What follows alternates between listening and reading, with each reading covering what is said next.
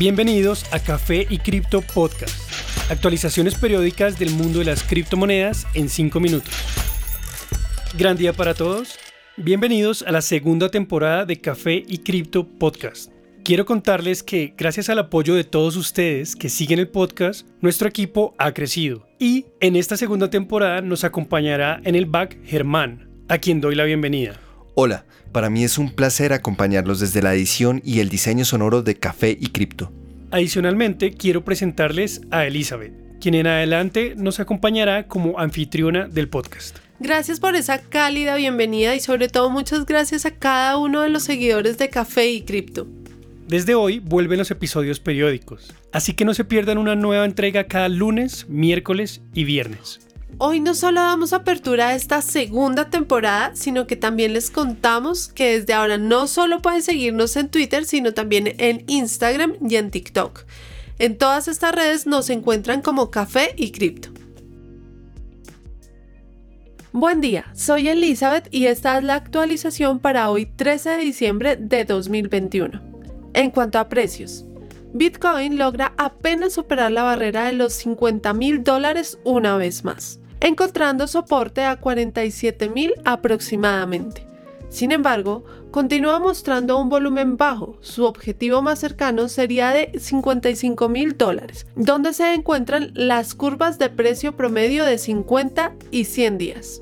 Ethereum continúa sorprendiendo mostró resistencia en las últimas semanas, bajó en pocas ocasiones de 4 mil dólares. Al momento de la grabación su precio es de 4.170 dólares. Su target próximo es alcanzar los 4.300, superando así la curva de precios promedio de 50 días. Binance Coin se ubica en 570 dólares. También mostró una volatilidad alta en las últimas semanas. La línea de tendencia sugiere que su objetivo inmediato es superar los 600 dólares. Solana encuentra soporte a 160 dólares sobre la línea de tendencia existente desde hace casi tres meses. Es decir, descendió un 35% de su valor máximo de 260. Su próximo objetivo será los 200 dólares. Por su parte, Cardano continúa mostrando debilidad. Al momento de grabar este podcast, su precio es de 1.35 dólares. Así acumula más de 60% de caída desde su precio máximo histórico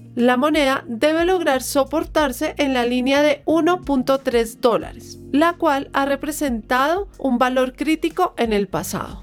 En noticias, la fundadora y presidente del fondo de inversiones ARK, Cathy Wood, ha dicho que Bitcoin tiene el potencial para superar los 500 mil dólares. En una entrevista con la cadena CNBC, Wood dijo, creemos que el movimiento de las instituciones hacia Bitcoin podría agregar 500.000 a su precio actual.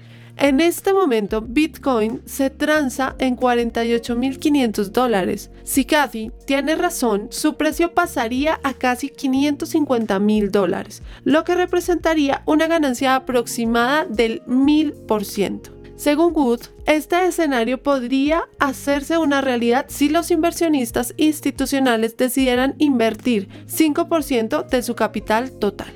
La cofundadora de ARC también dijo que las instituciones están buscando diversificar invirtiendo cada vez más en el mercado cripto, enfocándose inicialmente en Bitcoin y Ethereum por ser las dos criptomonedas más grandes.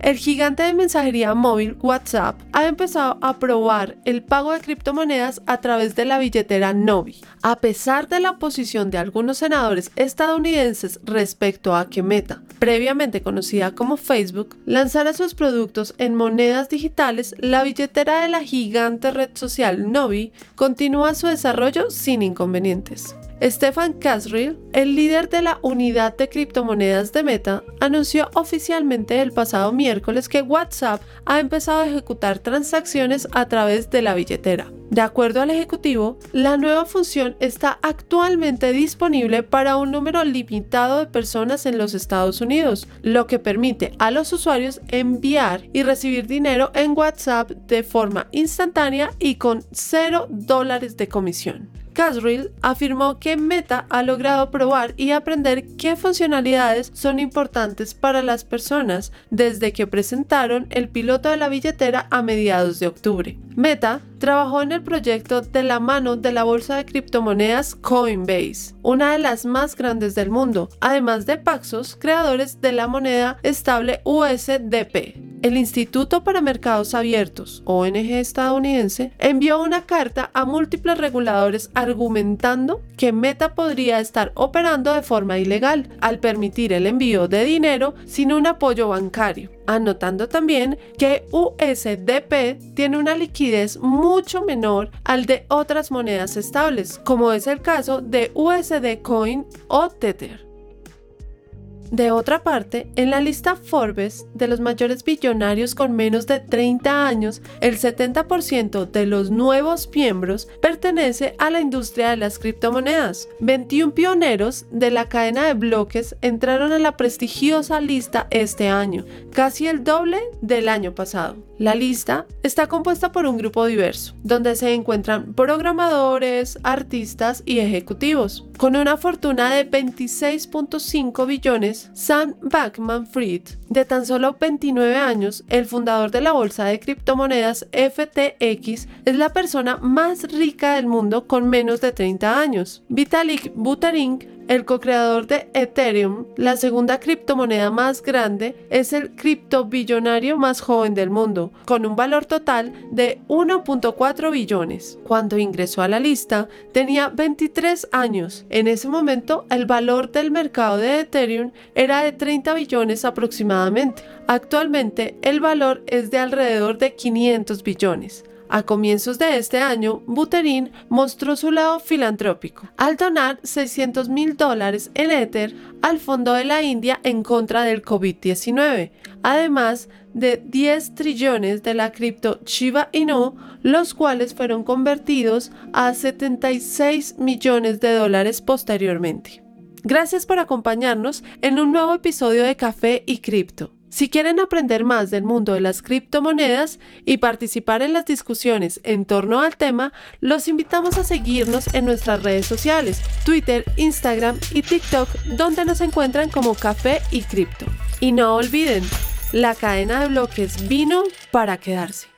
Los artículos y análisis mencionados en este podcast no constituyen una recomendación u oferta de inversión ni una promesa de resultados futuros. Haremos todo lo posible para garantizar la precisión de la información incluida en este podcast sin asumir ninguna responsabilidad por información faltante o incorrecta. Las operaciones con criptomonedas implican un elevado riesgo, incluyendo pérdida parcial o total del capital invertido y pueden no ser adecuadas para todos los inversores.